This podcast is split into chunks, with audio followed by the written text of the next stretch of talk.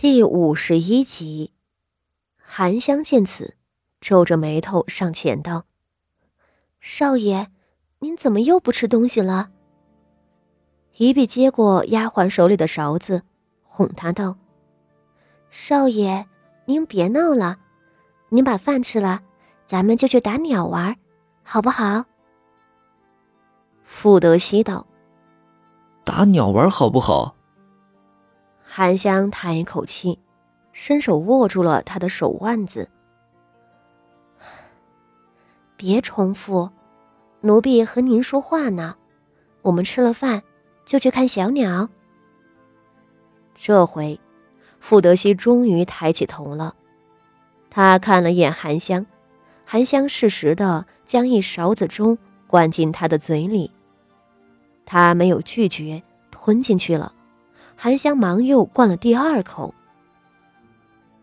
外头站着的傅锦仪怔怔的看着，想要跨进去的脚步都挪不动了。他未嫁时还来看过傅德熙，后来进了武安侯府，娘家都很少回来，易云斋就更没有来过了。此时的傅德熙。和三年前的个头竟是一样的，而身材却更瘦弱了。傅德熙今年十五岁，看起来就像十一二岁。曾经有郎中说过，因为伤了脑子才不长个的。可，长不高也算了，为什么现在的傅德熙似乎连话都不会说了呢？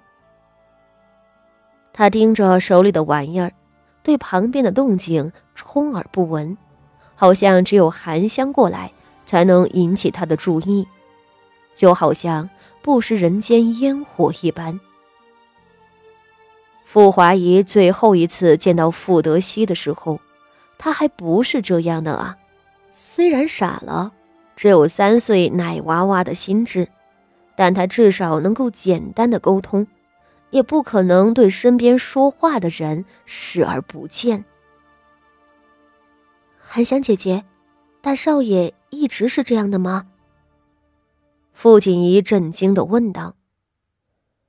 韩香扒着一碗粥给傅德熙喂饭，头也不回的道：“大少爷原先还活泛些，后来人越来越安静了，我们几个和他说话，他也渐渐的不理睬了。”这也不怪大少爷，他被关在这儿出不去，我们每天伺候他吃喝拉撒罢了，又能和谁说话？傅锦仪的呼吸一紧。不过你刚才说要带大少爷出去打鸟，这是什么意思？不是说出不去吗？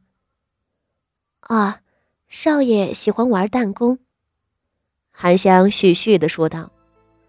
少爷没事的时候，就喜欢坐在屋顶，拿着弹弓打外头的鸟。外头种着一大片的槐树林子，林子上有不少的麻雀筑了巢。大少爷没有别的玩物，就喜欢打鸟玩。傅锦仪皱起了眉头，他看向傅德熙手里的两颗圆溜溜的球，吃饭、睡觉、打鸟。这就是傅德熙全部的生活。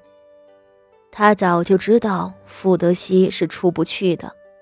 他本是家中的嫡长子，却摔坏脑子成了痴儿，这对傅家来说是一件难堪的事情。故而傅守仁和傅老夫人都同意将他关在这儿，不让他到处乱跑，丢人现眼，甚至撞见宾客之类。傅锦仪原本想着，弟弟虽然傻了，但有老夫人照料着，也不会受什么苦。现在看来，被关在狭小的院落里，怕是会对他产生比摔伤更严重的伤害。他是一个暗不见天日的囚徒，和外界没有桥梁，一个人闷闷的长大，时间久了。他越发失去了和人打交道的能力，更对外面的世界十分的陌生，直到他完全被这个世界抛弃。不行，这样下去不行啊！傅锦仪攥紧了手指，他在这一刻才猛然发觉，自己必须快点救回傅德熙。他耽搁不起了，在这种地方每关一天，傅德熙的病情就重过一天，最后。他是只能成为一个人形的猫狗。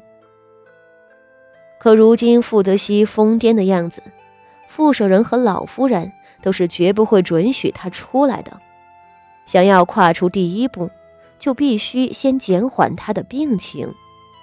只是自己又不懂医术，从前傅老夫人不是没有请过郎中，寻常的郎中都说了治不好。傅锦仪发愁起来，到底能不能治？能治的话，又能恢复到什么程度？这都说不准。半个时辰之后，傅锦仪心事重重地回了福翠园。他悄声地将衣裳换了回来，坐在炕上，低头看着自己纤细的胳膊，不言不语。他知道，自己的力量。太薄弱了，什么都做不了，什么都帮不上忙，稍有动作还要胆战心惊地提防着谢氏。不错，他重活的这些日子里，的确做了很多事，设计了谢氏，将谢氏的死对头傅宣仪顶替傅家仪塞进了景和院，将计就计陷害了傅家仪，打断了他的腿。给了他一个不小的教训，可是他再狠辣、再阴险，不过是偷偷摸摸的坑害敌人而已，始终没有得到真正的力量。傅锦仪忍不住抿紧了嘴角，会有机会的，他想，他会等候机会，一点一点的积蓄力量，最后有足够的实力保护想要保护的人。讨回本属于他的东西，希儿，你一定要等着我。在傅家仪从国公府抬回来之后的第三日，武安侯夫人傅妙仪回来了。出了这么大的事儿，傅妙仪身为谢氏三个孩子里最出息的一个，自然要回来帮忙。只是。他纵然心挂妹妹，但却还是先去了景和院给老夫人请安。彼时，傅老夫人正在后堂的佛龛前头诵经，三太太、傅宣仪、傅锦仪三人一同陪伴着。那三太太和谢氏两人掐了七八年了，如今谢氏落难，她可乐了起来，对老夫人那是尤其的殷勤的侍奉。逮着机会就要来伺候。傅宣仪和傅锦仪两个不受谢氏的待见，在府里是靠着老夫人的，平日里也时常过来尽孝。